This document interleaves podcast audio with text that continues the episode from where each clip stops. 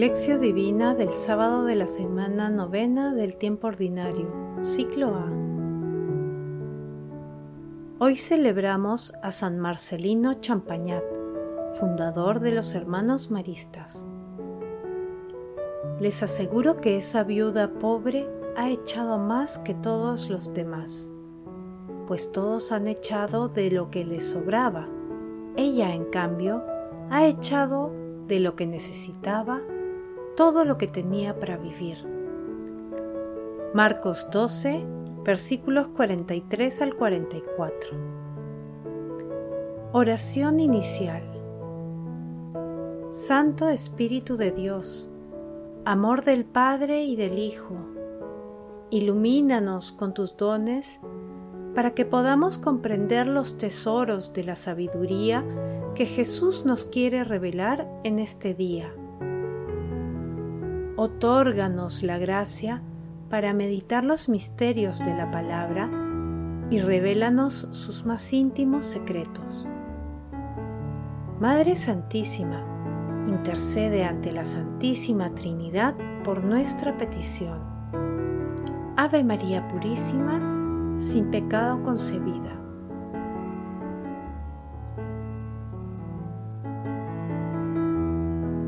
Lectura Lectura del Santo Evangelio según San Marcos, capítulo 12, versículos 38 al 44. Y Jesús les enseñaba, guárdense de los escribas, que gustan pasear con amplio ropaje, ser saludados en las plazas, ocupar los primeros asientos de las sinagogas y los primeros puestos en los banquetes y que devoran los bienes de las viudas con el pretexto de largas oraciones. Estos tendrán un juicio más riguroso. Jesús se sentó frente al arca del tesoro y miraba cómo echaba la gente monedas en el cofre.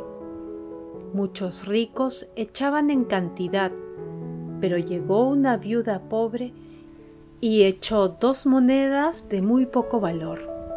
Entonces, llamando a sus discípulos, les dijo, les aseguro que esa viuda pobre ha echado más que todos los demás, pues todos han echado de lo que les sobraba.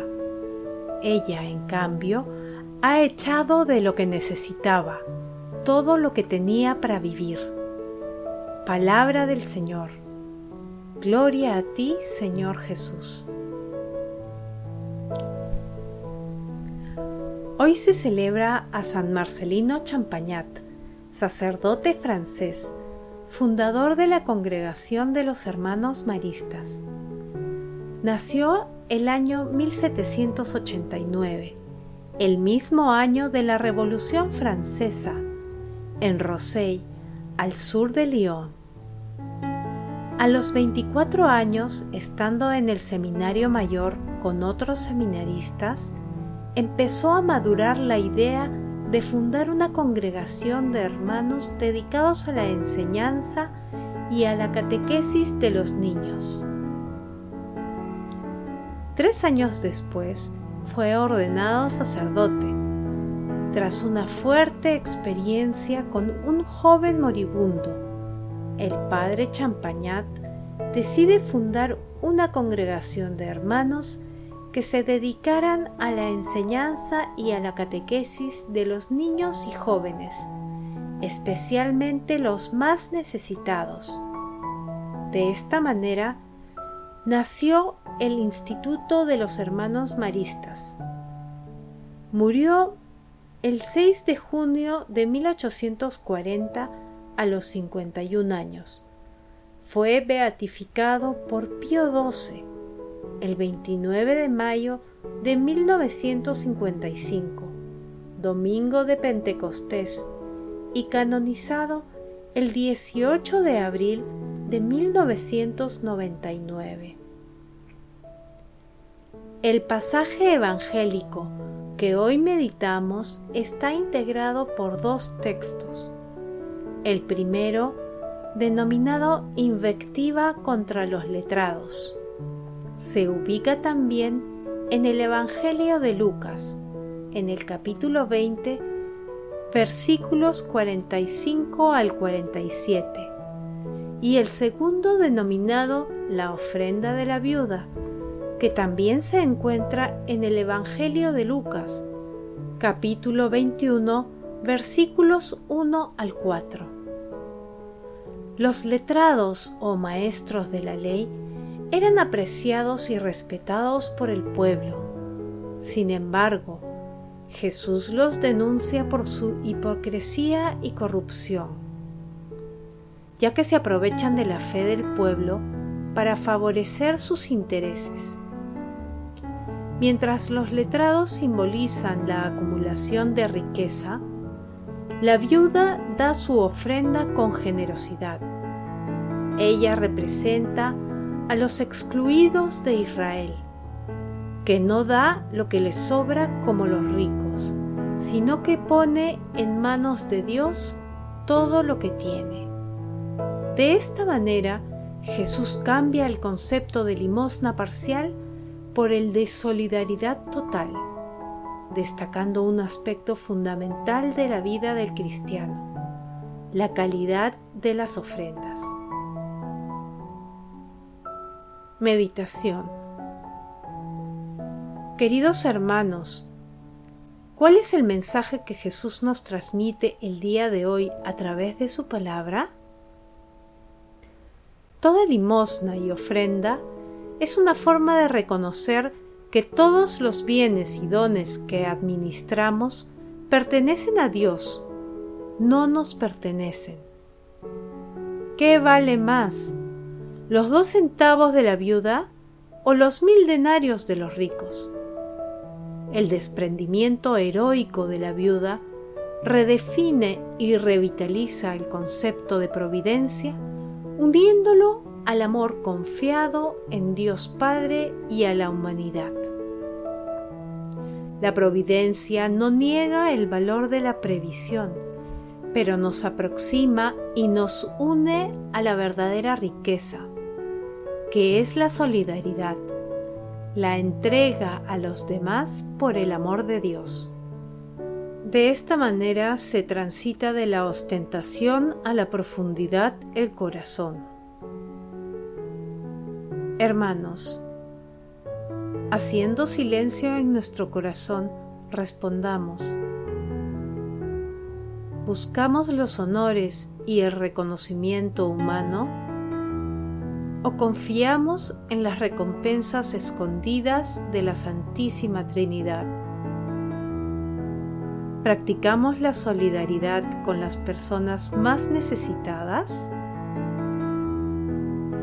Que las respuestas a estas preguntas nos ayuden a participar en la construcción de una sociedad más solidaria y fraterna, siguiendo las enseñanzas de nuestro Señor Jesucristo. Jesús nos ama.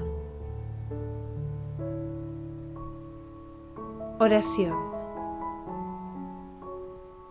Padre Santo, que por medio de tu Hijo unigénito has revelado el mandamiento de la nueva ley y nos has dado a San Marcelino como ejemplo admirable del modo de vivirlo, concédenos, te rogamos, que también nosotros, siguiendo sus enseñanzas, llamemos a los hermanos de corazón y conduzcamos el mundo al conocimiento de la verdad en Cristo. Amado Jesús, tú que has recorrido la senda de la humildad y la sencillez, te suplicamos nos enseñes a no depender de los bienes materiales, sino que nuestra confianza esté puesta en ti Dios verdadero, Espíritu Santo, inspira en la humanidad un amor más profundo por todos nuestros semejantes, para que los gobernantes de todos los países tengan siempre la opción preferencial por los más necesitados. Amado Jesús, ten piedad de los difuntos y ábreles la puerta de la mansión eterna. Madre Santísima, Madre del Amor Hermoso, intercede ante la Santísima Trinidad por nuestras peticiones. Amén. Contemplación y acción. Contemplemos a nuestro Señor Jesucristo con un texto de Hebragio Póntico. Tienes al Señor Jesús que censura a Marta y le dice, porque andas inquieta y preocupada por muchas cosas, cuando en realidad una sola es necesaria. Escuchar la palabra divina, dice, y después encontrará todo, sin pena. Por eso continúa de inmediato diciendo también, María ha escogido la mejor parte, y nadie se la quitará. Lucas 10, versículo 42. Tienes también a continuación el ejemplo de la viuda de Sarepta. Sabes que ella acogió de manera hospitalaria al profeta, aún teniendo solo pan y agua. Puedes ganarte con ellos el salario de la hospitalidad. Ahora bien, aunque no tuvieras ni siquiera estas cosas, y acogieras al huésped solo con un propósito bueno, y le ofrecieras únicamente una palabra útil, también así podrías ganarte igualmente el salario de la hospitalidad. Se ha dicho, en efecto, que la palabra es mejor que el don. Es menester que tengas ese sentir respecto a la limosna. No desearás, por consiguiente, tener riquezas para darlas a los pobres. También esto es un engaño del maligno, que conduce con frecuencia a la vanagloria y entrega el intelecto a pensamientos que son causa de gran ajetreo.